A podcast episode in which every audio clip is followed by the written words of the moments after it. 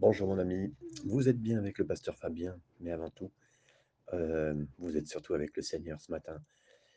Nous allons prendre ce temps ensemble devant la parole du Seigneur. Nous sommes au, chapitre 8 et 9 des psaumes. Nous continuons ensemble tous ces passages extraordinaires de, vie, de louange, puisque nous sommes là devant un manuel de louange euh, incroyable, un peu le- les premiers pas ou les pas de masterclass, entre guillemets, de quelqu'un qui est dans la louange. Et le psaume 8 va nous aider encore à avancer. Au chef des chantres, sur la guitite, psaume de David. Alors, tout de suite, pour bien comprendre que nous sommes sur la guitite, euh, c'est un instrument, un instrument qui vient de Gath. Alors, ce psaume de David, ça a probablement été écrit par David quand il était berger. Et la guitite, c'était un instrument qui était effectivement utilisé à Gath.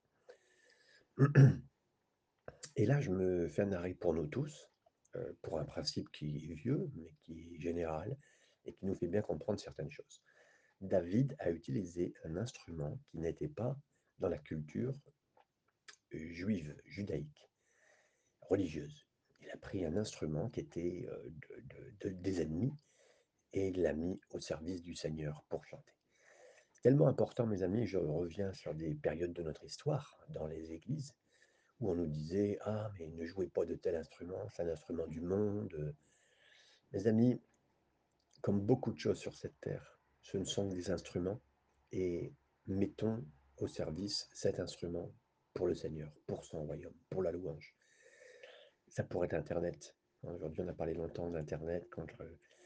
euh, je pourrais parler de la télévision, mais là, je parle pas de l'utilisation. Je pourrais dire peut-être que de diffuser, mais maintenant, on n'est plus à la diffusion sur euh, la télévision, on est sur la diffusion sur Internet. Mais, euh, et là, je reviendrai, c'était au départ, il y a peut-être euh, euh, plus de 50 ans, on vous le disait, mais un prédicateur vous le disait avec beaucoup de gentillesse, mais beaucoup d'amour, ah, je ne rentre pas dans cette église parce que on joue de la batterie. Et là, comment peut-on jouer d'un instrument mondain? Oui, ben en tout cas, la parole de Dieu nous en dit le contraire. En tout cas, c'est le cœur. Et en plus, on sait que cet homme était d'après le cœur de Dieu, auprès du cœur de Dieu. Il était selon le cœur de Dieu. Et donc, c'est tellement important de voir que, que nous voulons rendre gloire à Dieu dans toutes les façons, dans tous les domaines. Il lui rend gloire au travers de la louange qu'on peut lui apporter. Et ce sera la signification de ce passage. Verset 2. Éternel notre Seigneur, que ton nom est magnifique sur toute la terre. Ta majesté s'élève au-dessus des cieux. Vous savez, vous vous souvenez, David était est une personne incroyable. Et au moment où il écrit ce psaume, il a toujours été dans sa vie un, berger. Il a sans doute euh, eu de nombreuses occasions de s'allonger hein, sur la colline dans la journée pour surveiller euh, ses, ses brebis, ses moutons, ses troupeaux, mais aussi euh, à des moments, la nuit, alors que tous dormaient, que tous ces moutons étaient bien gardés et bien protégés, de regarder au-dessus de lui les étoiles. Pour ceux qui ont été euh, dans la campagne, ceux qui ont été euh, dans les montagnes, comme moi je l'ai fait euh, étant petit souvent, euh, de regarder les étoiles. Et c'est peut-être pour cela que ça l'a conduit à une conclusion inévitable, que les étoiles déclarent effectivement la gloire du Seigneur. Waouh! Euh, notre univers est tellement vaste, mes amis. Euh, certains ont dit que la distance entre le Soleil et notre Terre, c'est énorme, hein, je crois que je ne vais pas vous dire de bêtises, euh, je crois 140 ou 150 millions euh, de, kilomètres qui seraient représentés par, euh, euh, comment dire, c'est voilà, imagine 150 millions de kilomètres, c'est impossible à, définir pour nous. J'essaie de le représenter, mais ce serait très compliqué. Ensuite, on sait qu'on a, après cette distance entre la Terre et nous, l'étoile la plus proche du Soleil, c'est Alpha Centaure. Mais pour représenter encore une fois cette distance, euh, on serait, heu, on serait encore plus éloigné. Donc et pourtant, c'est l'étoile la plus proche et on pourrait dire cela d'une autre étoile, d'une autre étoile. Vous savez qu'à l'œil visible, heu, quand Abraham est sorti, Dieu lui a dit: «Compte le nombre d'étoiles». Bah, à l'œil visible, il pouvait voir que certaines seules étoiles, très, très peu d'étoiles, heu, par rapport à aujourd'hui, si vous avez un un télescope, heu, un petit télescope, mais après si vous avez un télescope géant comme il en existe, heu, hem, mais voilà. Et c'est pour ça que Dieu lui a dit: «Mais compte, les les étoiles», comme il dit: «Bah, compte les grains de sable». On ne peut pas compter, d'un côté comme dans un autre. Et c'est Dieu nous parle bien sûr de beaucoup de choses, de sa bénédiction, de qui il est et de sa grandeur. Et donc oui, je pense que David a été très touché de voir, l'univers et d'être touché de penser que ça déclarait, oui, sa, sa vision à 180 degrés et encore il ne voyait que ça parce que s'il avait été, heu, à se bouger de la terre, heu et à s'éloigner de la terre, il aurait pu voir à 360 degrés la grandeur, la la grandeur du cosmos et mais la parole déclare donc que c'est la gloire de Dieu, heu, le kabod, la gloire, le poids, la substance. C'est ça. Il regardait rien que le ciel et donc les gens rêvent qu'on puisse, l'explorer pendant toute l'éternité. Certains voudraient même déjà explorer la terre pendant toute leur vie, heu, pour voir un peu. Mais mes amis, il y a tellement de choses encore à voir au travers de l'éternité. Verset 3: «Par la bouche des enfants, de ceux qui sont la mamelle, tu as fondé ta gloire pour confondre tes adversaires, pour imposer silence à l'ennemi et aux vindicatifs».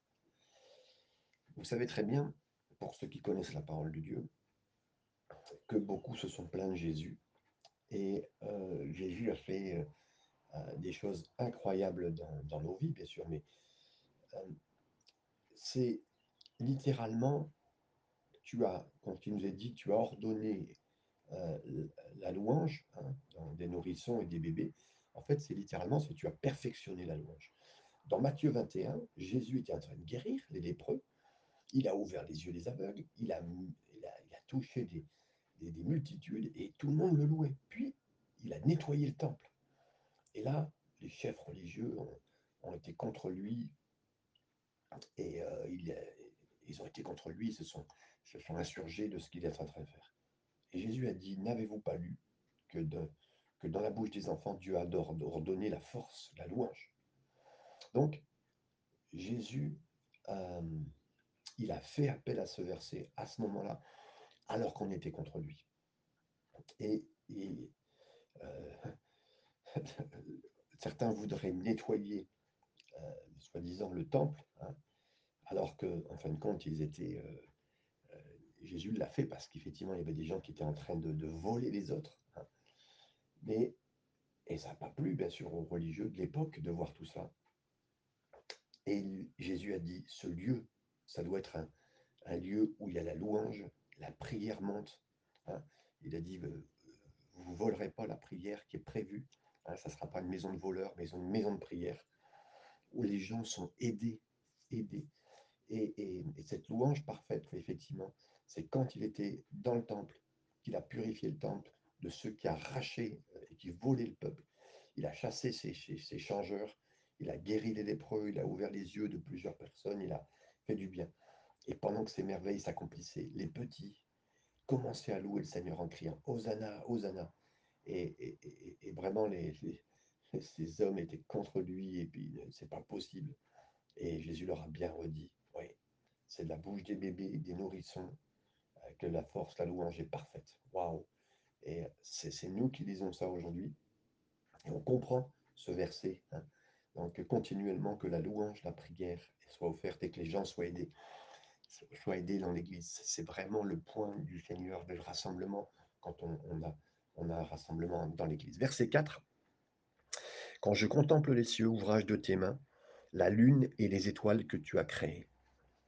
Là encore une fois, hem, si et je vais reprendre un petit peu la la Voie lactée et puis, ça ces images qu'il y a dedans.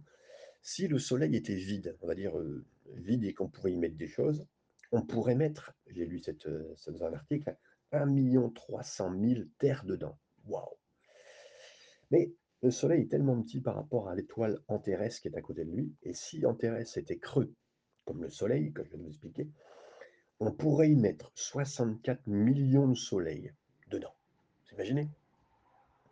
Mais Antares n'est rien par rapport à l'étoile Hercule qui est à côté. Et si Hercule était creusé, on pourrait mettre 100 millions d'Antares. Pourquoi? Ah, c'est incroyable. C'est-à-dire qu'effectivement, les mesures dans l'univers nous dépassent.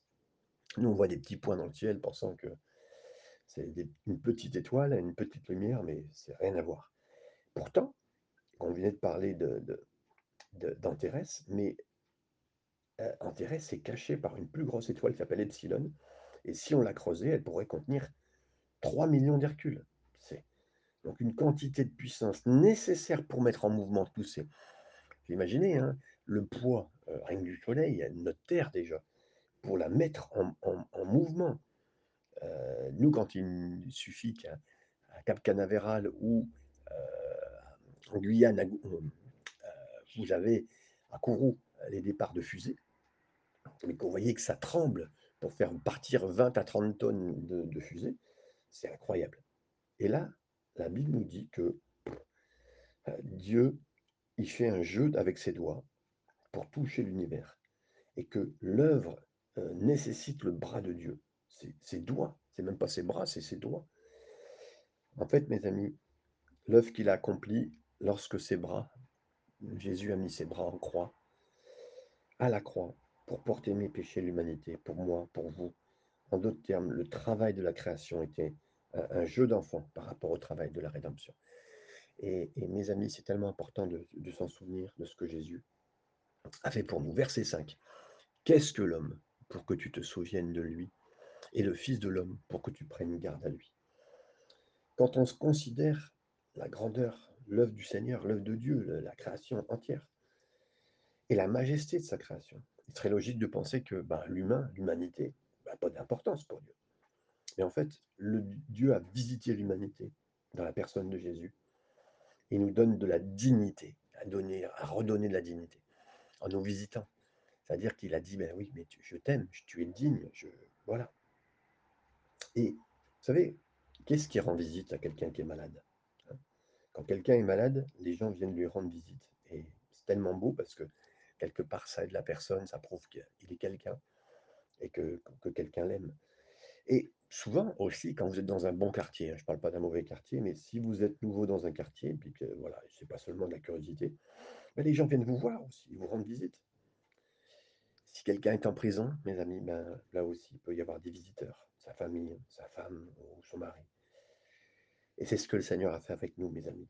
Il nous a rendu visite alors que nous étions sur terre, au travers de Jésus. Et c'est le grand mystère de savoir que Dieu s'est fait homme, la Bible le dit dans 1 Timothée 3,16. Pourquoi? Parce que quand on était encore prisonnier de notre péché, euh, que nous étions malades, qu'on était dépravés, il nous a guéris de l'enfer, il nous a sauvés de l'enfer. Et on est peut-être comme des, nouveaux arrivants, mais le Seigneur il nous, nous rend visite au travers de Jésus. Mais là aussi, chers amis, chers vous tous, il est venu nous sauver. Verset 6, Tu l'as fait de peu inférieur aux anges, parle de l'homme, et tu l'as couronné de gloire et de magnificence. Alors, euh, à, cause, à cause de Jésus, à cause de ce que Jésus soit venu sur cette terre et, nous ait visités, donc l'homme n'a pas seulement une dignité, mais une destinée, un destin. Car bien qu'on soit rendu inférieur aux anges, ça veut dire que si on regarde, euh, les anges nous sont supérieurs. Hein, à Corinthiens 6, 3 nous le dit. Pourtant, il nous dit qu'un jour, on va juger les anges, que nous allons juger les anges. Et c'est donc il y a une destinée, il y a une destinée pas seulement sur cette terre, mais après, où on aura un travail à exercer, euh, même par rapport au jugement des anges. Et on parlera effectivement des anges qui ont été déchus, hein, les démons. Euh, et tout autre ange peut-être, je ne sais pas, je n'ai pas tous les éléments. En tout cas, euh, les anges qui nous sont supérieurs, ben, on aura des choses à, pouvoir, pour pouvoir les juger. Et là, on parle du jugement maintenant, pas, pas avant, mes amis. C'est pour ça que je dis souvent, on est là pour aimer plus que pour juger, comme la Bible nous dit. Versets 7 à 9. Tu lui as donné la domination sur les œuvres de tes mains, tu as tout mis sous, sous ses pieds, les brebis comme les bœufs, et les animaux des champs, les oiseaux du ciel et les poissons de la mer, tout ce qui parcourt les sentiers des mers. En plus d'avoir eu récupéré, entre guillemets, ou avoir eu au travers de l'œuvre de Jésus, euh, de la dignité, et puis de la destinée, ici, on nous donne la domination. Ça veut dire que toutes les bêtes des champs, les oiseaux du ciel, les poissons de la mer doivent être sous notre domination, la domination de l'homme. L'idée n'est pas tant que nous vaincrons la nature, mais que nous serons en harmonie un jour avec la nature, et la nature nous répondra. Vous avez vu Jésus quand il est venu sur cette terre, euh, comment il parlait à la nature, comment euh, il était dans les, déserts, et après les animaux sortaient avec lui, il y avait comme une domination dans le bon sens, c'est pas une domination de dire euh, je sais gérer, voilà, non, c'était quelque chose de, fait normal qui lui était fait. Le dernier verset, pour, finir le verset 10, Éternel notre Seigneur, que ton nom est magnifique sur toute la terre. Euh, donc, comme on vient de le voir dans tout ce chapitre, euh, l'homme a une dignité, a une destinée et une domination. Et pourtant, il y a un problème, il y a un dilemme. Car nous n'expérimenterons pas ces choses actuellement. Pourquoi? Euh, Quelqu'un a pu dire, comme il l'a dit là, mais qu'est-ce que l'homme? Comme David l'a dit, pour que tu te souviennes de lui, ou le Fils de l'homme pour que tu le visites. Hein. Euh, tu l'as fait un peu inférieur aux anges, tu l'as couronné de gloire et d'honneur, et tu l'as établi sur les œuvres de tes mains. Tu as tout soumis sous ses pieds, car en ce qu'il a tout soumis sous lui, il n'a rien laissé qui ne lui soit soumis.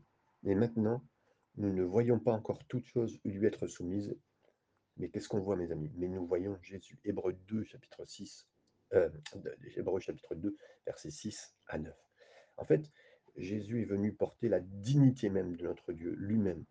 Sa destinée a été le ciel euh, et sa domination, la nature. Et ça a été démontré par les bêtes qui étaient en paix avec lui, comme je vous l'ai dit tout à l'heure dans Marc chapitre 1 verset 13. L'eau qu'il qui, a eu une puissance sur les eaux et les vents se sont calmés à son ordre dans Matthieu 4, 39 et euh, Matthieu 14, 26. On n'est pas encore ce qu'on est ou ce qu'on va être, mes amis, mais nous pouvons voir notre destinée lorsque nous regardons Jésus. Car lorsque nous le verrons, nous serons comme lui. Et quel jour merveilleux ce sera, mes amis, quand on sera au ciel. Et euh, quelle dimension du ciel, mes amis. On en sait tellement peu sur le ciel, tellement peu sur l'éternité. Et pourtant, pour nous, euh, c'est la porte de la joie. Quelqu'un qui part au ciel, c'est tellement quelque chose d'extraordinaire et, personne n'y est revenu à part Jésus. Personne n'est revenu pour nous dire, et, je sais, Jésus a dit, je m'en vais, vous préparez une place. Et vu le temps qu'il met, mes amis, la place va être extraordinaire pour chacun et chacune d'entre nous. Verset chapitre 9. Il nous est dit au chef des chantres sur Meurs pour le Fils, psaume de David. Alors, les traductions sont différentes. Et en fait, il y a un terme qui n'apparaît pas ici, mais qui est un terme hébreu, qui, veut dire moutlaben, moutlaben, je veux dire comme ça, la mort du fils. C'est ce qu'on voit, hein, c'est mort pour le fils.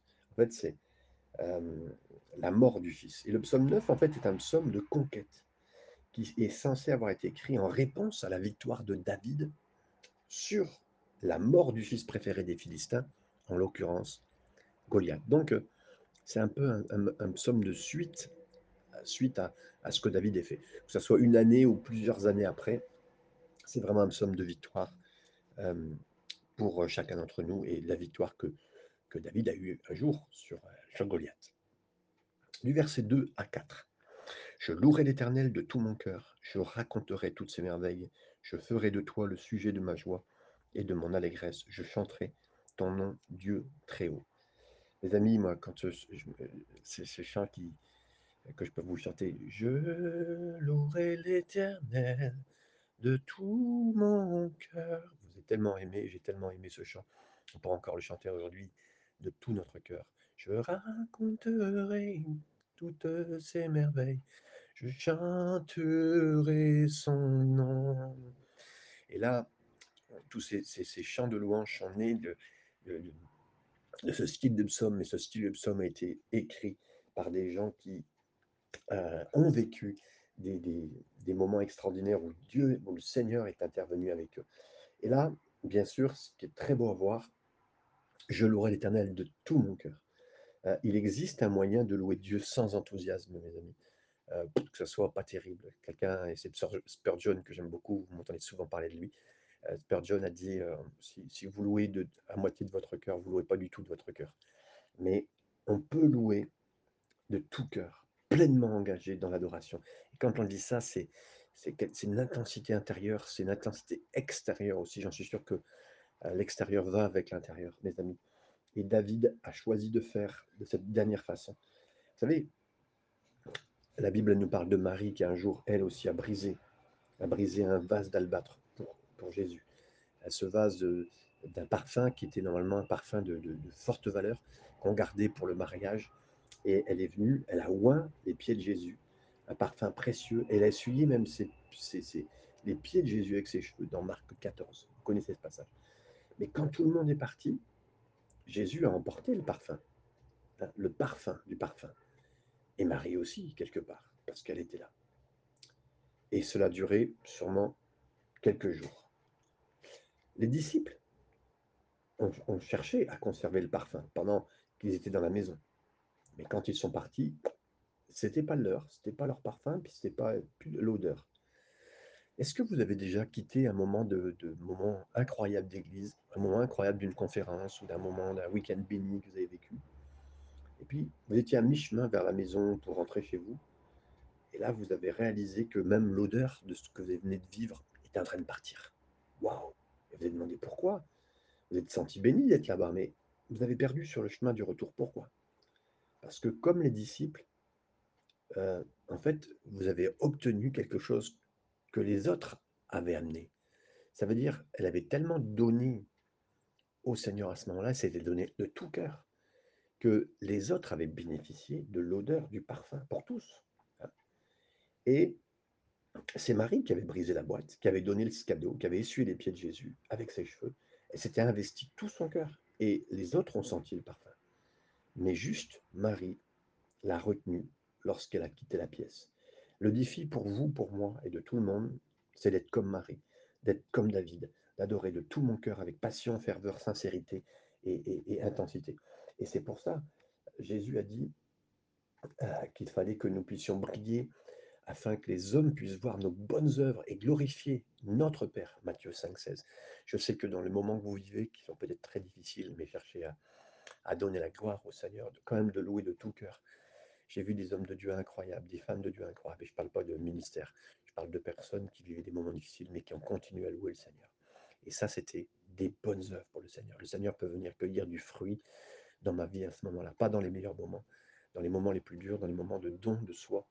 Et merci Seigneur. Et, et sans exception, il s'est passé un miracle. Sans exception, quand on se donne entier dans un moment de louange, l'Écriture, elle, elle, elle enregistre que les, les gens ont glorifié Dieu. En d'autres termes, Jésus a fait un, tel travail que les gens ont pu que glorifier son Père. Et merci Seigneur pour tous ces moments euh, incroyables, extraordinaires, que c'est ça, voilà, que, que le Seigneur a fait et que le Seigneur a permis que, oui, euh, comme Marie, on veut être, on veut être comme elle et on veut adorer. Verset, on vient de lire donc de tous ces versets, de versets 2 à 4. Maintenant, on va lire versets 5 et 6. Car tu soutiens mon droit et ma cause, tu sièges sur ton trône en juste juge, tu châties les nations, tu détruis le méchant, tu, euh, effaces leur nom pour toujours et à perpétuité. Notez bien ici que euh, ça paraît, ça paraît si mon compte est bon, hein, je peux me tromper, euh, tu apparaît euh, cinq fois dans ces deux versets, il est facile de commencer et s'attribuer tout le mérite, mais c'est toi, Seigneur.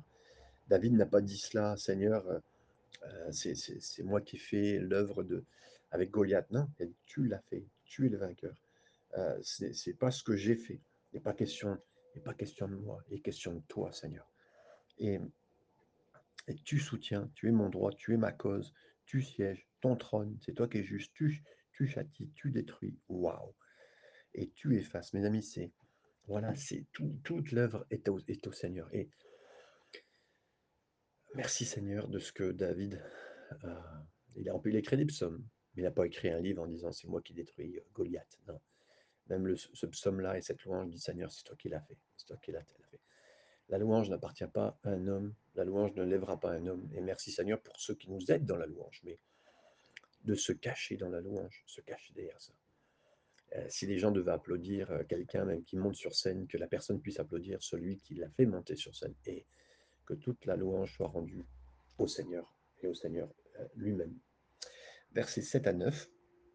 Plus d'ennemis, des ruines éternelles, des villes que tu as renversées. Leur souvenir est anéanti. L'Éternel règne à jamais. Il a dressé son trône pour le jugement. Il juge le monde avec justice. Il juge les peuples avec droiture. Euh, en fait, c'est merveilleux et c'est pas étonnant aussi que au ciel le cri soit juste et vrai sont tes jugements, ô Seigneur, comme on le lit dans l'Apocalypse car tout ce qu'il fait se révélera toujours parfait, parfaitement juste et parfaitement vrai. Tout ce que le Seigneur fait, mes amis, même si on ne le voit pas tout de suite, même si on ne le comprend pas, tout ce qu'il est en train de faire. Et c'est pour ça, mes amis, rappelez-vous bien, nous avons donné notre vie au Seigneur. Nous avons donné notre famille au Seigneur. Nous avons donné notre boulot. Que tout ce que vous faites soit pour le Seigneur et pour la gloire du Seigneur. Et, donc c'est pour ça que nous ne permettons pas que le diable vienne s'interférer dans, dans les plans de Dieu pour nous. Ce n'est pas nos plans. C'est pour ça que je me suis bien positionné en vous disant ce que je vous dis. C'est les plans de Dieu pour nous. Et nous rentrons dans les plans de Dieu, pas dans les nôtres. Mais que tout soit pour sa gloire. Et que le Seigneur soit glorifié dans nos vies.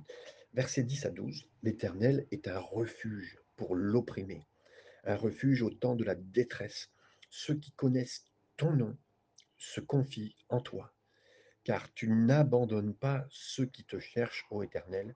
Chantez à l'Éternel qui réside en Sion, publié parmi les peuples, c'est au fait. Ici, il nous est demandé de chanter, de dire fort, de célébrer, hein, de rendre célèbre. Hein, célébrer, c'est rendre célèbre le Seigneur. Donc chantez et dites aux gens ce que Dieu a fait. Peut-être qu'on n'a pas des résultats que les gens voudraient avoir et qui, pour eux, considéreraient que, mais on est passé à travers de grandes difficultés, mais on peut chanter.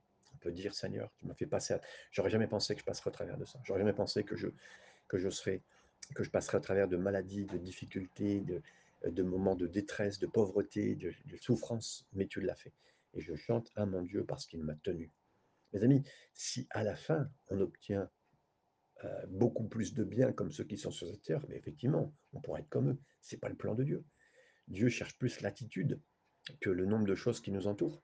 Si les choses, si les choses qui nous entourent sont importantes, le jour où elles s'écroulent, qu'est-ce qui devient? Ça ne plus rien, mes amis.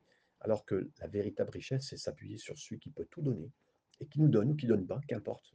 Nous avons toute cette richesse de l'avoir lui. Et ça, il est important que nous partagions donc des témoignages de, de, partager comment la prière est exaucée, comment les victoires sont remportées. Et donc j'ai l'obligation non seulement de recevoir une bénédiction par la grâce de Dieu, mais aussi de rendre témoignage et d'encourager les autres et de dire que le Seigneur était là. Et de dire, mes amis aussi, parler d'Israël, parce que là il nous est dit c'est à Sion, c'est un endroit précis, c'est l'Israël qui est important. Euh, attention, on n'est pas en train de diminuer quoi que ce soit d'autre, mais parler de l'importance, bien sûr, d'Israël. Verset 13 à 15, on continue, car il venge le, sang et il se souvient des malheureux et n'oublie pas leurs cris, mes amis. Aie pitié de moi, éternel, vois la misère où me réduisent mes ennemis, enlève-moi des portes de la mort, afin que je publie toutes tes louanges dans les portes de la fille de Sion, et que je me réjouisse de ton salut. Les nations, euh, on peut arrêter à verset 15. Donc là, encore une fois, euh, si euh, s'il n'y a rien d'autre pour être reconnaissant, louez le Seigneur. Mes amis, rien que le fait de savoir que nous n'irons pas, nous y allons au ciel et nous n'irons pas en enfer. C'est une bénédiction, c'est un chant incroyable. On est sauvé, on est sauvé de la pénalité du péché, de la peine du péché, de la puissance du péché, et finalement de la présence même du péché, c'est-à-dire qu'il nous amènerait en enfer. Merci Seigneur, gloire à Dieu. Alléluia. Versets 16 et 17, les nations tombent dans la fosse qu'elles ont faite, leur pied se prend au filet qu'elles ont caché. L'Éternel se montre il fait justice, il enlace le méchant dans l'œuvre de ses mains, jeu d'instruments et pause. Encore une fois, euh, jeu d'instruments, ça signifie méditer, mes amis. Pause, on connaît bien, c'est stop, hein, arrête-toi et réfléchis-y. David, ici utilise ces mots pour souligner le fait que si nous sommes impliqués dans de la méchanceté, cela, ça va nous rattraper toujours. Et là, pour nous, d'abord pour nos ennemis, mais ce qui est valable pour nos ennemis est valable aussi pour nous, parce qu'on sait que la justice de Dieu est la justice de Dieu, ça nous rattrapera toujours. Et bien sûr qu'il y a des conséquences. Mais après, on peut se placer bien sûr dans les mains de Dieu, mais il y a une justice. Il y a une justice. Je finis avec les derniers versets du verset, donc du verset 18 à 21. Les méchants se tournent vers le séjour des morts. Littéralement, c'est l'enfer. Hein. Les, les méchants se tournent vers l'enfer. Toutes les nations qui oublient Dieu, car le malheureux n'est point oublié à jamais. L'espérance des misérables ne périt pas à toujours. Lève-toi, ô Éternel, que l'homme ne triomphe pas, que les nations soient jugées devant ta face. Frappe-les d'épouvante, ô Éternel, que les peuples sachent qu'ils sont des hommes. Amen. Et ici, donc, à la fin, euh, vous vous rappelez, hein, tout est écrit autour de Goliath. Celui qui a remporté la victoire sur Goliath euh, demande à Dieu de s'occuper de tous ses ennemis. Ça veut dire, David, il est en train de dire, Seigneur, occupe-toi de tous mes ennemis. Il est, il est temps que je le fasse moi aussi, que je m'occupe et que je me tourne vers le Dieu qui s'est occupé des ennemis de David, qui s'est occupé d'un ennemi qui était euh, incroyablement plus grand que tout le monde, David était incroyablement plus petit que tout le monde. On ne pensait pas que c'était la personne rêvée pour faire ce travail, mais il l'a fait par la grâce de Dieu. Mes amis, Dieu veut que plusieurs Goliaths dans ta vie soient touchés. Il veut aussi que tu fasses des gens qui vont être des chasseurs de géants comme toi, tu l'as été dans ta vie. Euh, des choses incroyables peuvent venir et je crois que en fait la solution, la clé, c'est de se tourner vers ce Dieu-là qui a aidé un jour David et qui peut m'aider aujourd'hui pour toujours, en qui je veux me confier. Il est ma, solution, ma détresse, et je le louerai l'Éternel de toute ma vie, de toute ma force, de tout mon cœur. Et je le bénis. Soyez bénis, soyez encouragés, mes amis.